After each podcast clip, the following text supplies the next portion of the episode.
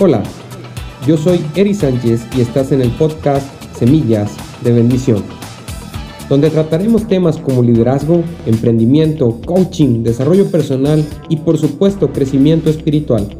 Te comparto mis experiencias con el único propósito de generar cambios poderosos en la tuya.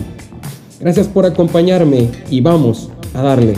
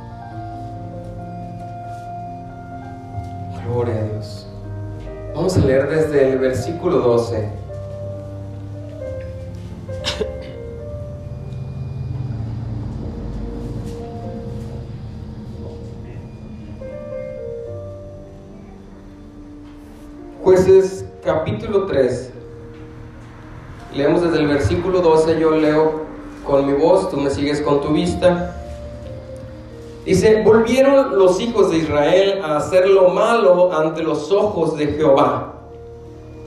Y Jehová fortaleció a Eglón, rey de Moab, contra Israel, por cuanto habían hecho lo malo ante los ojos de Jehová.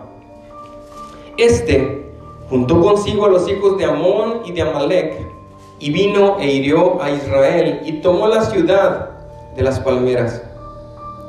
Y sirvieron los hijos de Israel a Eglón, rey de los moabitas, diez y ocho años. Y clamaron los hijos de Israel a Jehová, Jehová les levantó un libertador, a Aot, hijo de Gera, benjamita, el cual era zurdo. Y los hijos de Israel enviaron con él un presente a Eglón, rey de Moab. Y a Od se había hecho un puñal de dos filos de un codo de largo, y se lo ciñó debajo de sus vestidos a su lado derecho. Y entregó el presente a Eglón, rey de Moab, y era Eglón hombre grueso. Y luego que hubo entregado el presente, despidió a la gente que lo había traído. Mas él se volvió desde los ídolos que estaban en Gilgal y dijo, rey, una palabra secreta tengo que decirte. Él entonces dijo, calla. Y salieron de delante de él todos los que con él estaban.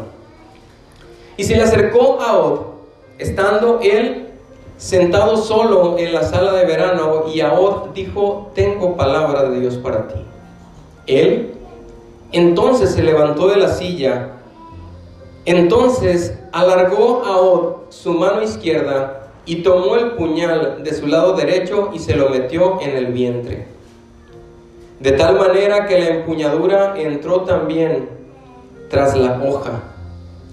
Y la gordura cubrió la hoja porque no sacó el puñal de su vientre. Y salió el estiércol. Y salió Ahod al corredor y cerró tras sí las puertas de la sala y las aseguró con el cerrojo. Cuando él hubo salido, vinieron los siervos del rey, los cuales, viendo las puertas de la sala cerrada, dijeron, sin duda, él cubre sus pies en la sala de verano. Y habiendo esperado hasta estar confusos, porque él no abría las puertas de la sala, tomaron la llave y abrieron, y aquí su señor caído en tierra, muerto. Mas entre tanto que ellos se detuvieron, Ahod escapó y pasando los ídolos se puso a salvo en Seirat. Y cuando había entrado tocó el cuerno en el monte de Efraín y los hijos de Israel descendieron con él delante del monte. Y él iba delante de ellos. Entonces él les dijo, seguidme, porque Jehová ha entregado a vuestros enemigos los moabitas en nuestras manos. Y descendieron en pos de él y tomaron los vados del Jordán a Moab. Y no dejaron pasar a ninguno. Y en aquel tiempo mataron de los moabitas como diez mil hombres, todos valientes y todos hombres de guerra. No escapó ninguno. Así fue subyugado Moab aquel día bajo la mano de Israel y reposó la tierra 80 años. Puedes tomar tu asiento, hermano.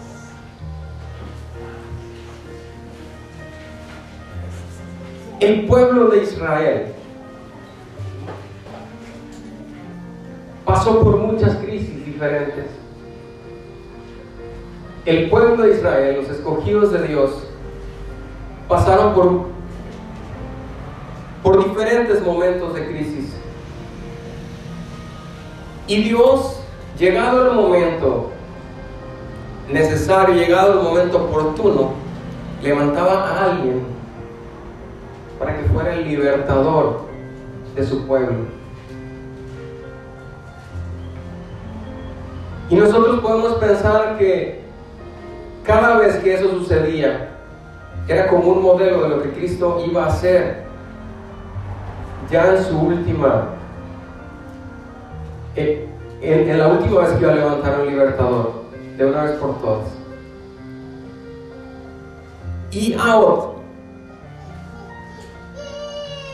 tiene una particularidad, porque no sé si ustedes se dieron cuenta, pero la Biblia menciona que Aod era zurdo. Y ser zurdo en aquel tiempo no era algo bueno. Para el, para el pueblo de Israel el ser zurdo no era algo bueno era algo que significaba que probablemente era más débil o que probablemente era alguien que no tenía toda su plenitud. Es para, eso, para ellos significaba eso. Con capacidad diferente, como ustedes quieran llamarle. Pero resulta que Dios escoge a otro. Pero de lo que yo quiero hablarles no es precisamente eso, sino que cuando empezamos a leer dice que el pueblo de Dios estaba afligido y que pasó bajo el yugo de ese, de ese tirano, de ese pueblo, 18 años. Pasados 18 años de sufrimiento para el pueblo de Israel, entonces Dios levantó a Ahod para que los libertara. Era un momento duro para el pueblo y alguien con la suficiente capacidad, con la suficiente valentía, tenía que hacer lo necesario para liberar al pueblo. Entonces, Ahod se hace arregla para eliminar al líder de su enemigo y con eso se convierte en alguien que puede guiar a sus hermanos a vencer a los moabitas y liberar al pueblo. Pero el versículo 30 dice que así fue subyugado Moab aquel día bajo la mano de Israel. Y reposó la tierra 80 años. Reposó la tierra 80 años. Pasaron 80 años tranquilos. Trabajando. Haciendo pactos. Creciendo, multiplicándose, casándose. 80 años de paz. ¿Por qué la Biblia menciona que pasaron 80 años? Porque llegó otra crisis. Llegó otro momento difícil para Israel. Se habían librado de los moabitas. Pero después de 80 años, ¿no crees que ahí termina todo? Ahora vienen los filisteos.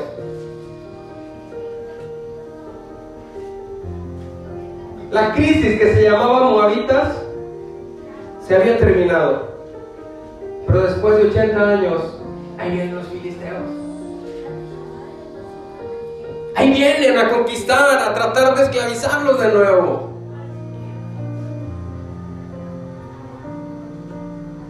Y resulta que los filisteos eran hombres de guerra, ya habían conquistado otros lugares, tenían entrenamiento, tenían armas. Eran una nación poderosa en ese momento. Y ahí vienen contra Israel. Y en ese momento de crisis, Dios tuvo que levantar a otra persona que, es, que fuera el libertador. Y uno puede pensar y decir, pues en 80 años tuvieron tiempo para armar un ejército, para hacer armas, para entrenarse. Pero el pueblo de Dios no estaba preparado para enfrentar a los filisteos. El pueblo de Dios estaba dedicado a producir, en labrar la tierra, en pastorear sus ovejas. Y de repente ahí vienen los filisteos. Y aquí es donde viene lo interesante de lo que yo quiero hablarte esta mañana, es el versículo 31. Tú puedes pensar y puedes decir, pues si el pueblo de Dios está en peligro, entonces Dios va a tomar alguien especial que haya pasado tal vez muchísimos años en preparación, que esté bien entrenado Alguien que tenga muchos recursos. Dios va a escoger a alguien que tenga muchos carros, muchos caballos para que pueda enfrentar a los filisteos, que tenga armas, que tenga lanzacohetes, cañones, que tenga carros blindados y tanques, uno que otro satélite para mandar de esos misiles así desde allá, o de perdido un dron o dos. Y si uno piensa, pues ¿quién puede ser el libertador para el pueblo de Dios? Pues tiene que ser alguien que tal vez haya estado por mucho tiempo preparado. Y tú te puedes acordar de uno que otro libertador y tú dices, wow, David. En muchos libros de la Biblia hablan de David porque, ¿sabes? Ser libertador del pueblo de Israel no es cualquier cosa, es el pueblo de Dios. Moisés, wow, Moisés, Noé, wow. Pero yo quiero compartirte algo. Le voy a pedir a, a mi hermano Ángel, si puedes me pasas el vaso cafecito, por favor. Vamos a leer el versículo 31. Después de 80 años, ahí viene la crisis y ahí vienen los filisteos. Imagínate los filisteos como un ejército fuerte, o sea, puro guerrero. Y no vienen 20 ni 30. Y de repente dice, el 31, después de él, o sea, después de Aot, fue Samgar, gracias, hijo de Anat, el cual mató a 600 hombres de los filisteos con una aguijada de bueyes. Y él también salvó a Israel.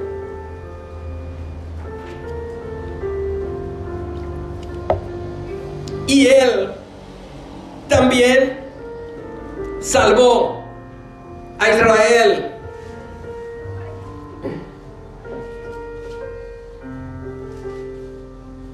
Un libertador del pueblo de Dios.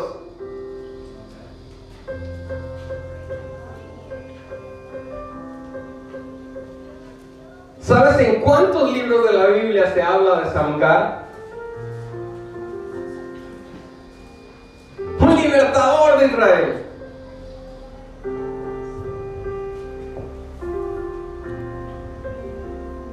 En un libro.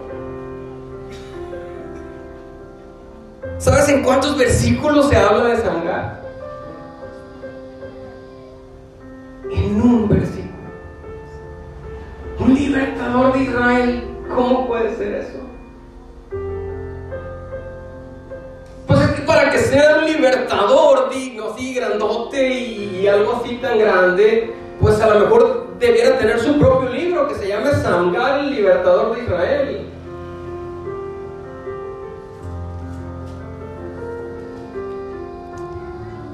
No nada más eso, dice él, mató a 600 hombres de los filisteos. 600 hombres de los filisteos.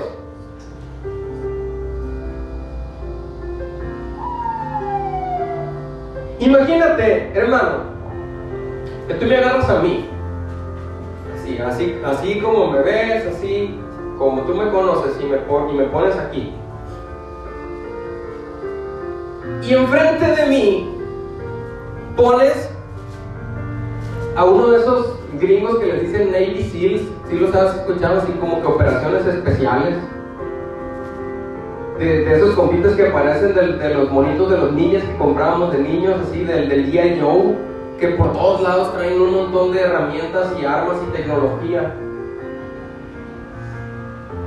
Y que y, si has visto la película del Rambo y todo eso, que de repente de la bota cosas.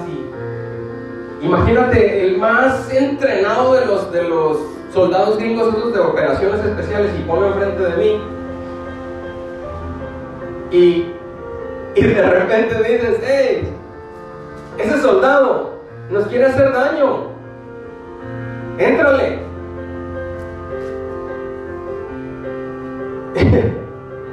Entra de las trompadas ahí. Y yo aquí sin nada, así, así, prácticamente así. Y el soldado enfrente de mí con todo ese armamento, con toda esa capacidad, todo ese entrenamiento, de hecho hasta doble el brazo y casi se le rompe aquí de los gatotes que tiene. Así, imagínate. De esos que se le aprieta el pantalón porque tiene músculos por todos lados, entrena todos los días, es así. ¿Te lo puedes imaginar? Imagínate, Samgar se enfrentó con 600 de esos. En ese tiempo los filisteos eran guerreros que iban conquistando y conquistando y conquistando. ¿A poco tú crees que eran así? Desde esa gente de campo que agarran y, le dan un, hacha y le dicen, vamos a conquistar. No, eran guerreros. Para su tiempo eran los guerreros más entrenados, más equipados, con las armas más sofisticadas.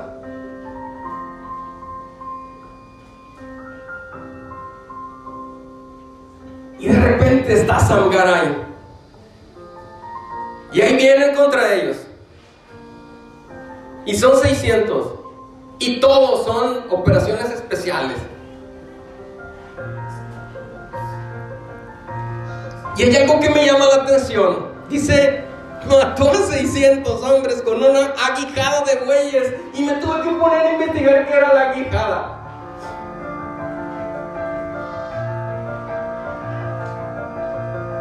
La aguijada prácticamente es un bastón o un palo es como un palo que por un lado tiene así como, como, como una palita, un cuadrito, y por el otro lado tiene un piquito. Entonces, cuando los bueyes van labrando o van caminando, van arrastrando la carreta y necesitan que caminen, se han visto como a los burros que traen así como una baqueta y le pegan una delgadita como para que caminen. Y, en una punta trae como eso, así, para estarlo guiando, para estarlo animando. Pero los bueyes, así como los burros, hay veces que se ataiman. Y se ataiman y se ataiman y se ataiman. Ah, pues del otro lado trae una punta filosa, un piquito. Y cuando se ataiman, el que se ataima, entonces agarra al otro lado, ya no le pega así, agarra al otro lado y le pica la nalga. Y se mueve porque se mueve. Eso es la guijada en pocas palabras. De todo lo que investigué, eso es. Entonces yo me puse a pensar, ¿de dónde agarró esa cosa Samgar? Y la conclusión a la que yo llegué es que la traía en la mano, eso era lo que traía en la mano. En otras palabras, puede ser que Samgar era alguien que labraba la tierra, que, que lo que hacía era mover los bueyes, lo que hacía era trabajar en eso duro nada más. No era un guerrero, porque si hubiera sido guerrero, tal vez hubiera traído una espada, o cuando menos una daga como la de Aod, con doble filo. No. Traía ese palo, una guijada, que no era para luchar, no era para pelear. Hermano, era para guiar a los bueyes.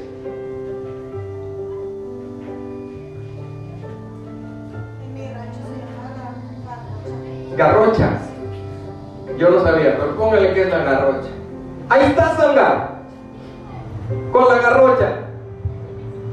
Y ahí vienen los soldados, con sus lentes de esos que miran así 3D y de repente ven la cara y como Robocop, ¿no? Y de Alfonso Santillán, treinta y tantos años, veintitantos años. Tal dirección, tipo de sangre y todo así le sale acá ahora a los, a los soldados. Y el otro con el palo aquí. Dice, mató a 600 filisteos con la garrocha, con la guijada, y también salvó a Israel. ¡Wow! Un libertador.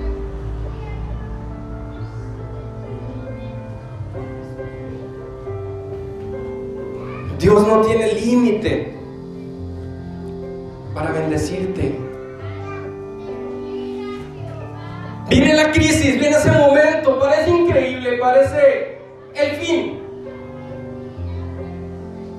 Si como un soldado yo me pongo ahí, ¿cómo? Si yo no me traigo un pavo aquí y él trae las mejores armas que existen y no nada más trae una, trae 100. En, el puro traje, aparte el, ¿cómo se llama? El R15 o como sea, o el calibre 50, aparte. 600, Dios santo. Hermano, los israelitas no disponían de armas de guerra. No disponían de armas de hierro. Pero los filisteos sí. Nada más que hay una cosa. Lo poco se transforma en mucho en la mano de Dios.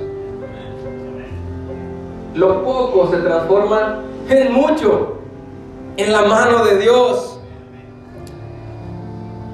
Hermano, cuando venimos al Evangelio, cuando nosotros venimos a Dios, cuando aceptamos a Cristo, venimos para ser mejores. Venimos para crecer en todo. Vamos a leer Mateo 11, 28.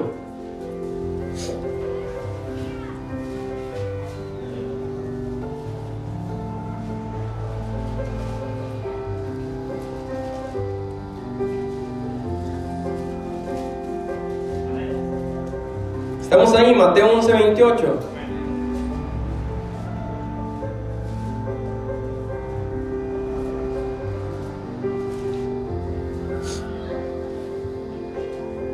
Dice, venid a mí, todos los que estéis trabajados y cargados, y yo os haré descansar.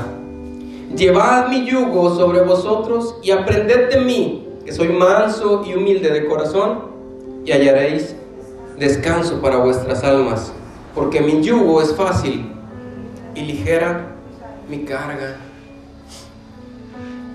Cuando Dios te llama, cuando Dios te escoge, cuando Dios te separa, te aparta, lo hace para que seas mejor, para que estés mejor,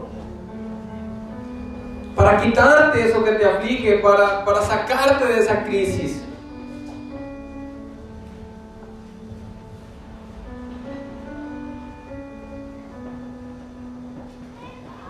Dios no anda buscando, hermano, Dios no anda buscando personas con talentos extraordinarios.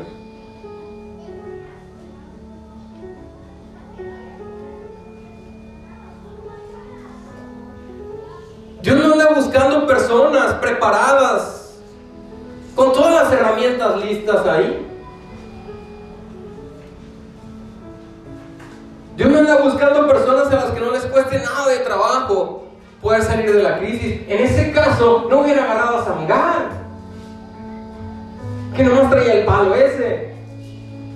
En ese caso, hubiera buscado, hubiera seleccionado, a ver, de, todos estos, aquí el pueblo de Israel, tiene que ver alguien que esté entrenado. Tiene que ver alguien que esté bien cuadrado. Tiene que ver alguien que tenga perdido en una caguayana. Dios No busca personas con talentos extraordinarios. Él hace extraordinarios a los que le entregan sus talentos. Porque lo poco se convierte en mucho en las manos de Dios. Dios no anda buscando gente que sea excepcional y que, y que tenga todos los recursos del mundo para poder usarlo, no. Anda buscando gente que aunque tenga nomás un palo en la mano, le diga, Señor, aquí está lo que yo tengo, esto es lo que tengo. ¿Qué pasó con Sangar? Fue un libertador de Israel. ¿Te imaginas ese tamaño? Libertador de Israel.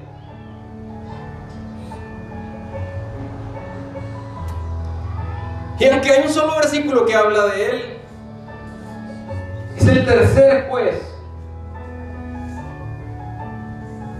que existió del pueblo de Israel. Porque Dios no busca personas con talentos extraordinarios, Él hace extraordinarios a los que le entregan sus talentos. ¿Qué tienes tú en la mano? ¿Qué tienes en la mano? Moisés tenía una simple vara. Un palito ahí. Moisés tenía una vara. ¿Y qué hizo Moisés? Aquí en el mar y en la piedra y todo. Con lo que tenía en la mano. Hermano David tenía una piedra de río. Moisés con un, con un palo, con una vara, fue libertador de Israel. David con una piedra de con una piedra de río. Eso tenía en la mano.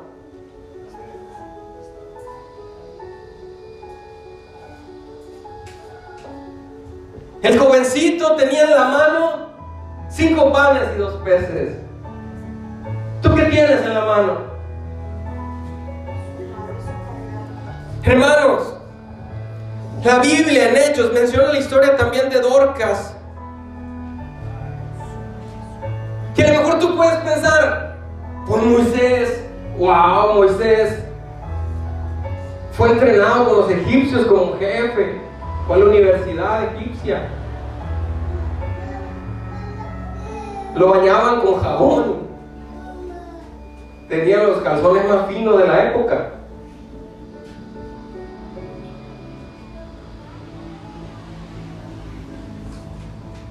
Hermanos, la, Biblia menciona en el libro de los Hechos que Dorcas lo que tenía en su mano era aguja e hilo.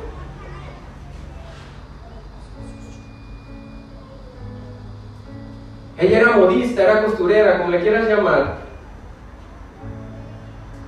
Y en aquel tiempo las viudas quedaban desamparadas. Porque difícilmente, prácticamente se puede decir que era imposible que tuvieran un trabajo digno donde percibieran suficiente para vivir bien.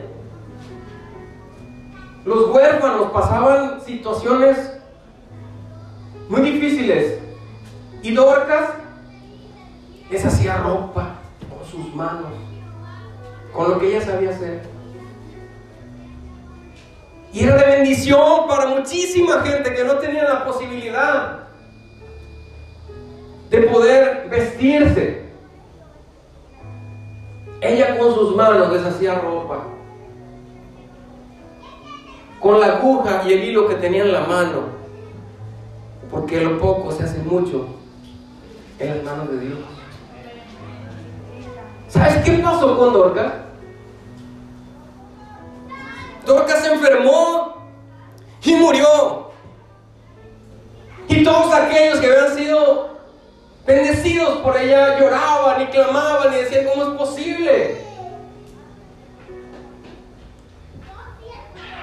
Si ella suplía nuestras necesidades, si ella lo entregaba sin reservas, hacía lo que, lo que sabía hacer con excelencia y para Dios, y era de bendición para mucha gente. Si quieres saber más de esta historia, yo te lo voy a resumir nada más cuando ella estaba ahí tendida, llega uno de los discípulos, Pedro, y hace uno de los milagros más grandes que han hecho los discípulos en el libro de Hechos. Y le manda que se levante. Y enfrente de toda esa gente que le estaba llorando, dice, dice la palabra de Dios, se incorpora y abre los ojos. Ya estaba muerta, ya le estaban llorando ahí. Ella tenía la aguja y el hilo en la mano. Moisés tenía la vara. Y le ofreció lo que tenía a Dios. David tenía la piedra. Y le ofreció lo que tenía a Dios. El jovencito tenía los panes y los peces. Y le ofreció lo que tenía a Dios en la mano. Dorcas tenía la aguja y el hilo. Y se lo ofreció a Dios. ¿Tú qué tienes en la mano? ¿Estás esperando a tener una paca así de billetes de esos lilitas de, de 500 de los nuevos? Para poder decirle, Señor, aquí está lo que tengo, ahora sí, Señor. O estás esperando a tener las llaves de un carro 2019 para poder decirle, Señor, ahora sí le voy a poder dar a alguien y llevarlo a la iglesia.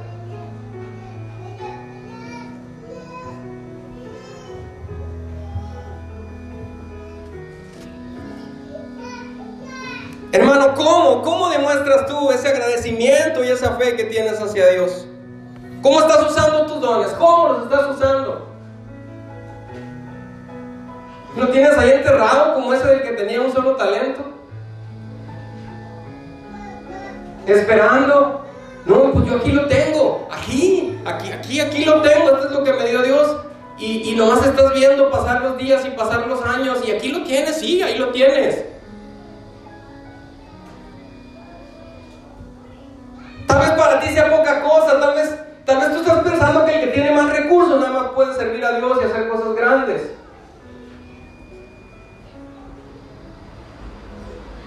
Pero resulta que Dios no tiene límite para bendecirte.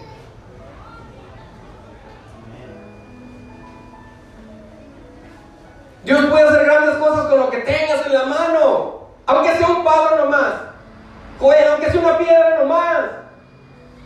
Porque Dios no tiene límite para bendecirte. No, no tiene límite.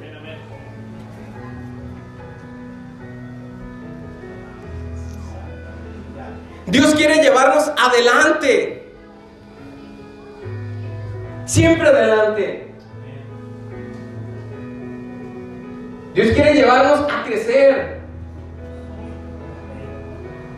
Dios quiere llevarnos a bendecir a otros.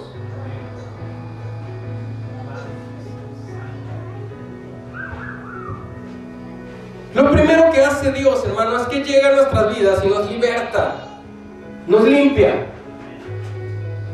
nos hace borrón y cuenta nueva.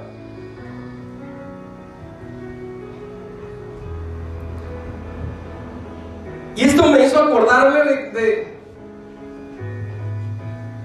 del pueblo de Dios cuando estaba cautivo en, en Egipto.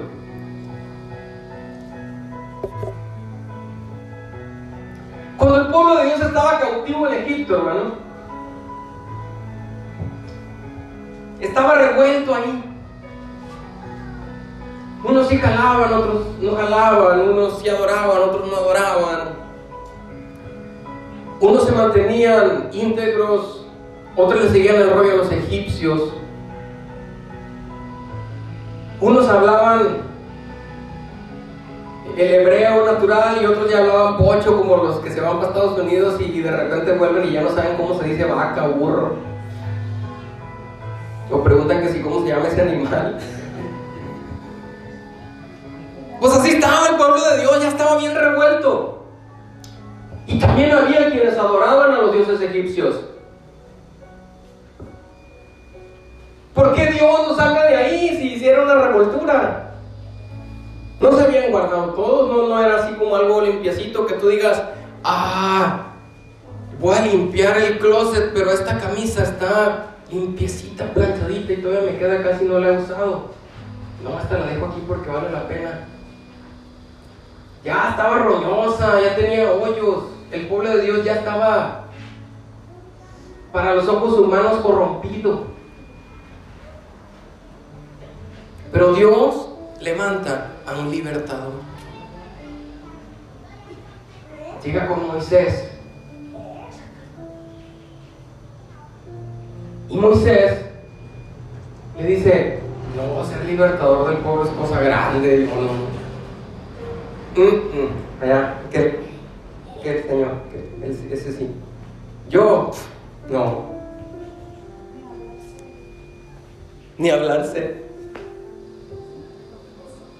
¿Cómo? No, no, no, yo no. Ni hablarse. Allá hasta que él, mira. Hasta lo miro y se me hace más guapo mi, mi hermano, mi carnal. Aquel sí, yo no. Y Dios le dice, ¿qué tienes en la mano? Un palo, una vara. Dios te pregunta, ¿qué tienes en la mano?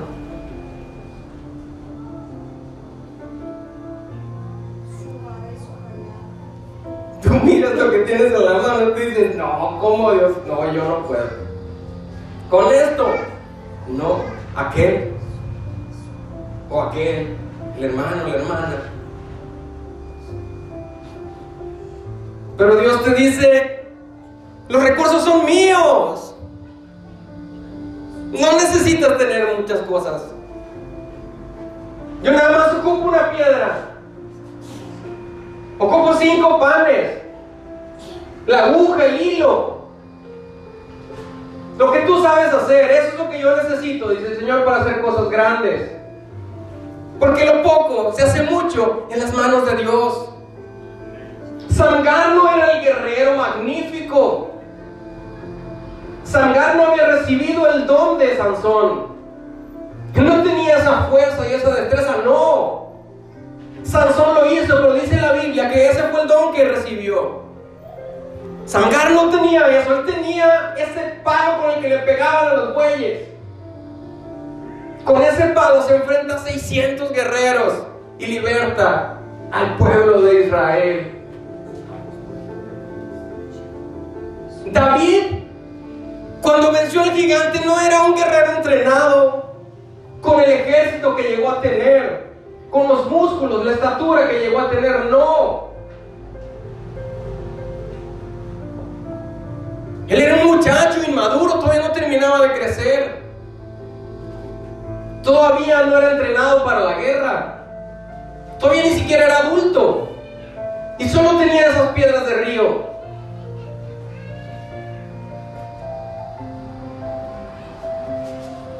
Moisés, tartamudo, tímido, enojón. Y nada más tenía esa vara. Dorcas, esa señora, esa hermana humilde, sencilla, que lo único que sabía era coser.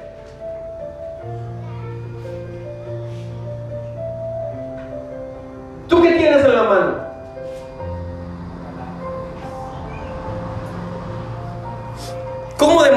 Agradecimiento y tu fe?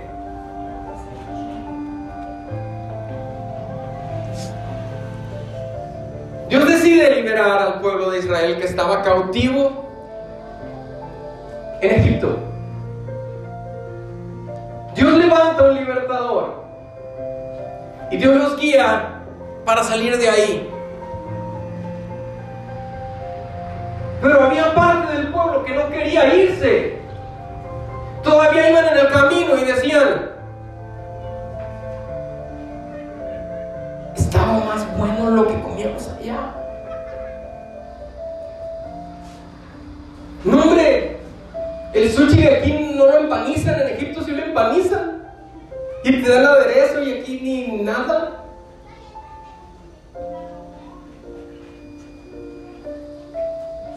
Y aún viendo lo que Dios hacía, en la noche los alusaba una columna de fuego. Es hora de comida. Y ya caía la comida. En el día, ahí les va la nubecita. No se me aprieten. Hora de comida. Ahí vienen los egipcios. El mar. Pásenle.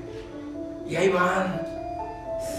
Qué chilo, pero allá estábamos. Y uno que otro, no, hay que regresar, no, que sí. ¿Y sabes qué es lo que pasa? Cuando ellos cruzan el río, el mar se cierra.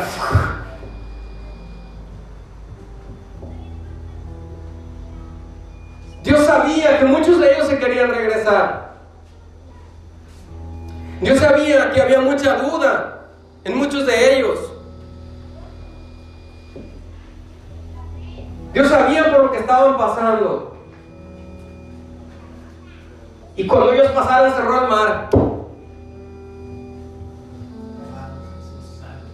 Porque Dios quiere que vayas adelante, no quieres que regreses. Él no quiere que vayas hacia atrás, por eso cierra el mar atrás de ti. Dios lo abre para que salgas, para que pases, pero lo cierra para que no regreses, porque Él no quiere que regreses. Él quiere que crezcas.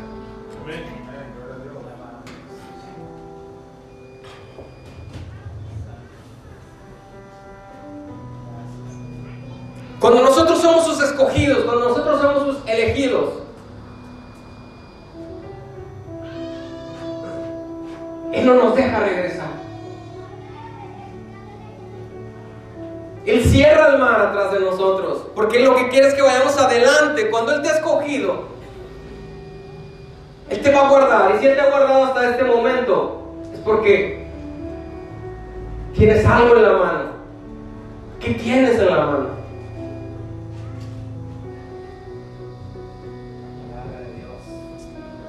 Después de haber pasado el mar, el pueblo de Dios, el pueblo de Israel, los escogidos, los librados, los guardados, los alimentados,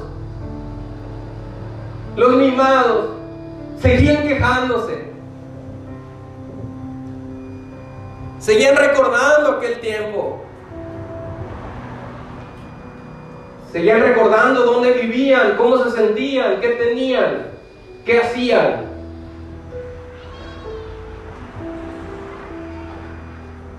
¿Cuántas veces tú dejas que ese pensamiento de cómo eras antes, lo que tú hacías antes, lo que te gustaba antes,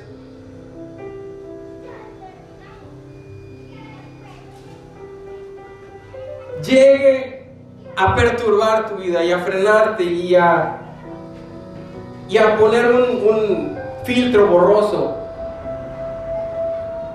ante ti para que esa visión de lo que Dios quiere hacer en tu vida no la alcances a ver con claridad. Algunos querían regresar.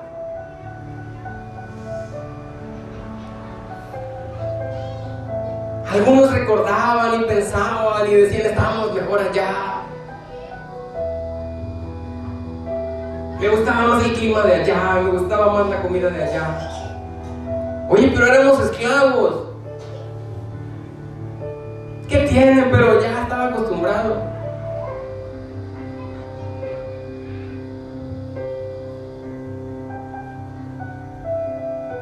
Y a veces nosotros llegamos a un momento en el que dices, ay, pues es que me acuerdo que me gustaba echarme dos, tres botes los domingos, o 15, o 30, 40,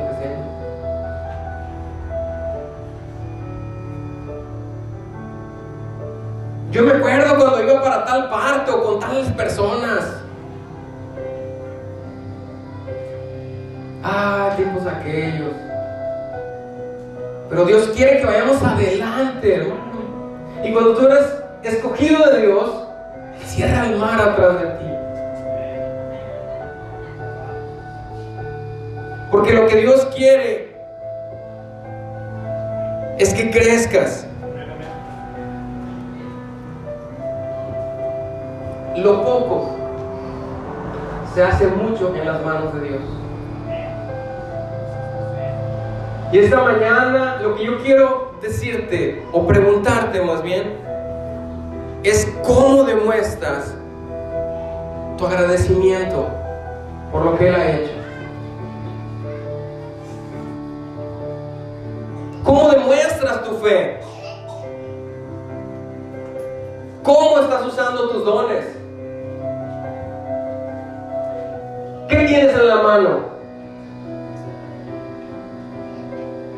¿Qué tienes en la mano?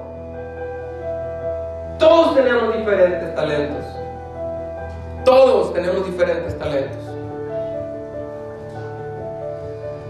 Pero por más insignificante que ese talento sea para ti, para Dios es suficiente porque Dios no tiene límites para bendecirte. Por más chiquita que veas la piedrita, para Dios es suficiente porque Dios no tiene límites para bendecirte. Por más delgadita que veas esa aguja y el hilo, por más finito que lo veas, es suficiente en las manos de Dios porque Él no tiene límites para bendecirte. Por más poquitos que te, hagan esos cinco panes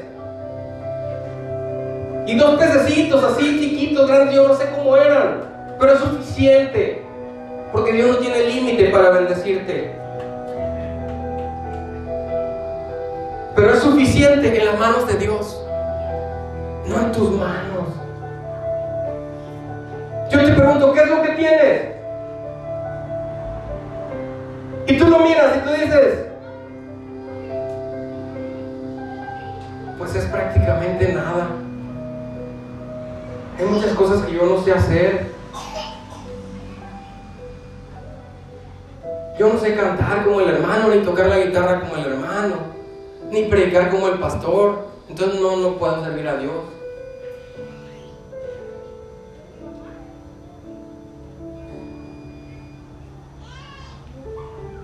Lo que Dios necesita es que tú pongas en su mano lo que tú tienes en tu mano.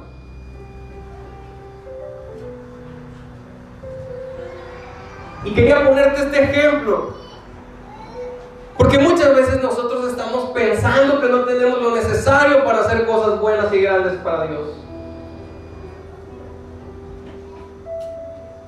Dios no me dio el suficiente talento. Dios no me dio los suficientes dones.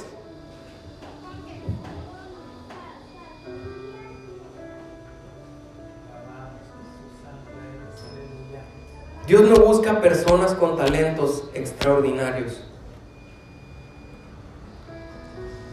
Él hace extraordinarias a las personas que le entregan sus talentos. ¿Qué tienes en tus manos? ¿Una aguja? ¿Una cuchara? ¿El volante? ¿Una libreta? Un micrófono, ¿qué tienes en tus manos?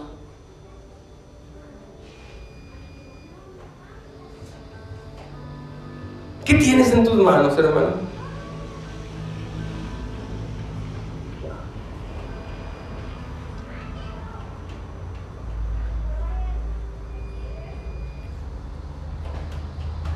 ¿Tú te imaginas que Samgar hubiera dicho, ahí vienen los pero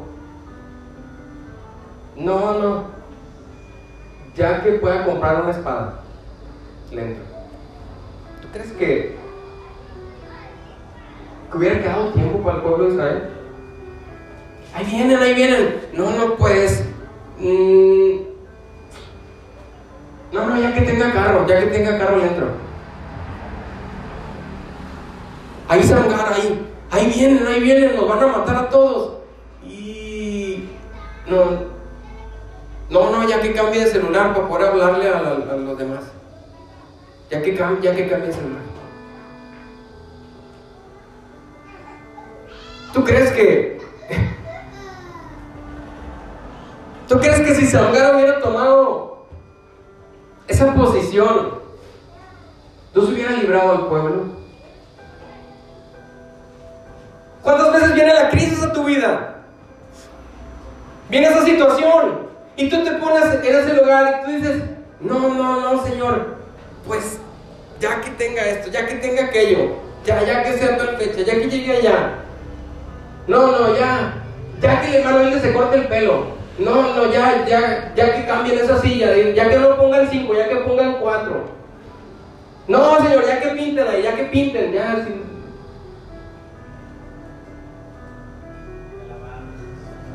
Dios no tiene límites. pones. Dios nada más te pregunta qué tienes en la mano, Señor. Pues el micrófono.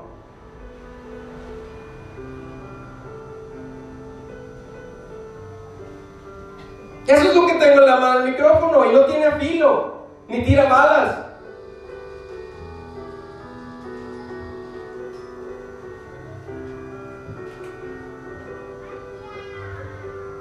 Pues con el micrófono voy a hacer algo contigo.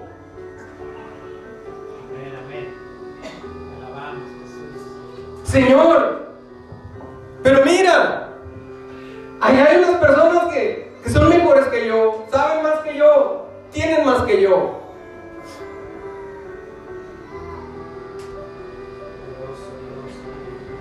Y Dios me dice, no, no te estoy preguntando qué tienen ellos, te estoy preguntando qué tienes tú en la mano. El micrófono. Pues con eso. A Samgar le pone 600 guerreros y le dice, ¿qué tienes en la mano? Pues, ¿Cómo dijo que se llama el rancho? ¿Cómo, cómo se llama la cosa esa? Garrocha. Pues la garrocha. Con la que le pegan a los bueyes, eso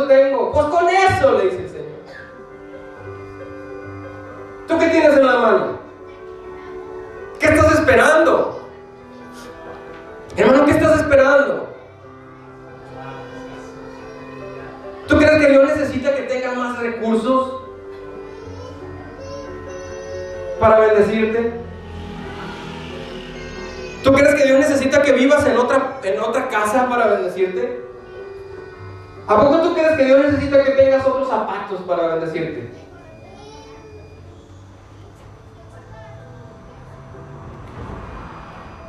¿Sabes qué es lo que Dios necesita? ¿Sabes qué es lo que Dios necesita para bendecirte? ¿O sabes? Hermano Martín, ¿sabe qué es lo que Dios necesita para bendecirlo? Lo que tenga en la mano.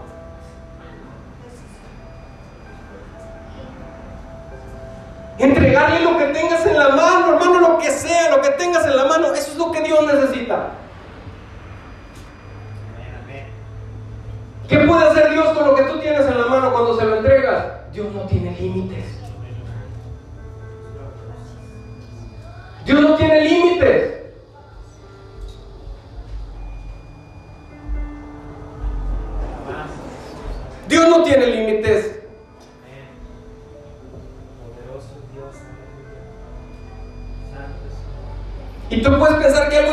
Y yo le digo, Dios, nada más tengo esto, mira.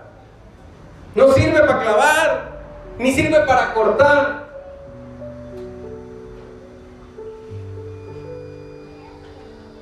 Pero lo poco es mucho en las manos de Dios. ¿Cómo demuestras tu agradecimiento a Dios? ¿Cómo estás usando tus dones?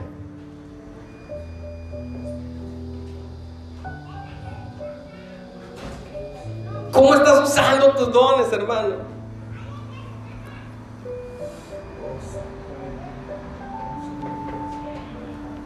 Cualquier cosa que tengas en la mano. Cualquier cosa que tengas en la mano. Recuerda que Dios la va a utilizar y será para bendición. Cualquier cosa que tengas en la mano, Dios la va a usar y será para bendición. ¿Qué es lo que tienes en la mano? ¿Qué es lo que tienes en la mano?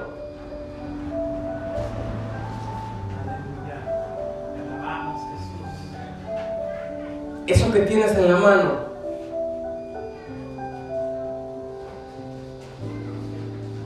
Cuando tú se lo entregas a Dios,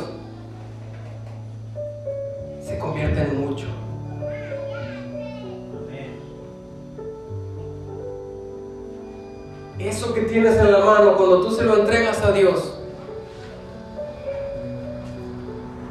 puedes matar a un gigante, puedes abrir el mar, puedes vestir al desnudo, puedes alimentar al hambriento. ¿Qué es lo que tienes en la mano?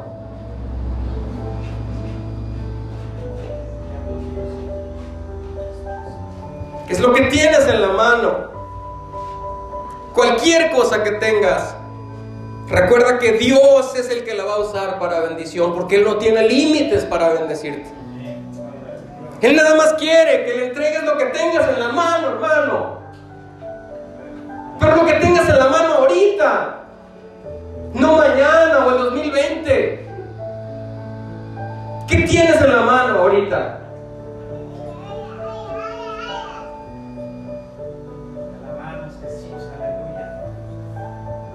Vamos a ponernos de pie.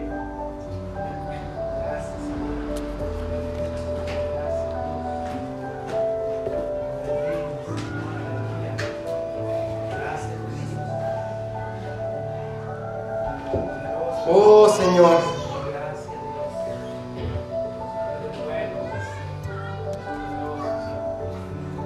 Señor poderoso.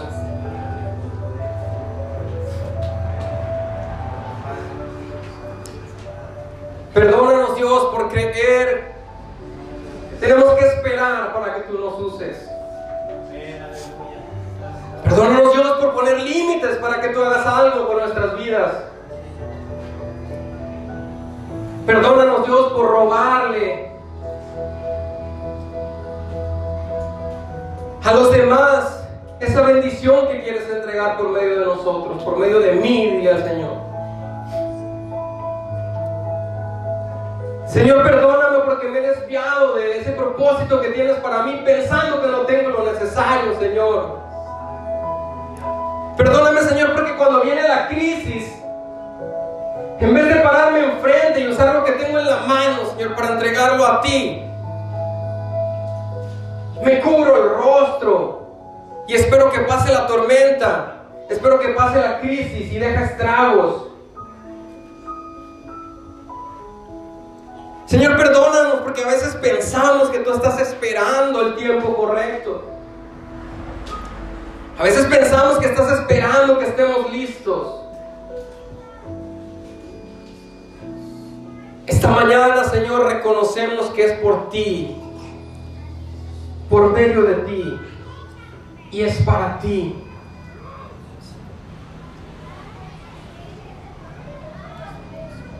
Y dile con tu propia voz, Señor, aquí está lo que tengo en mis manos. Aquí está lo que yo tengo en mis manos, Dios. Perdóname porque por tanto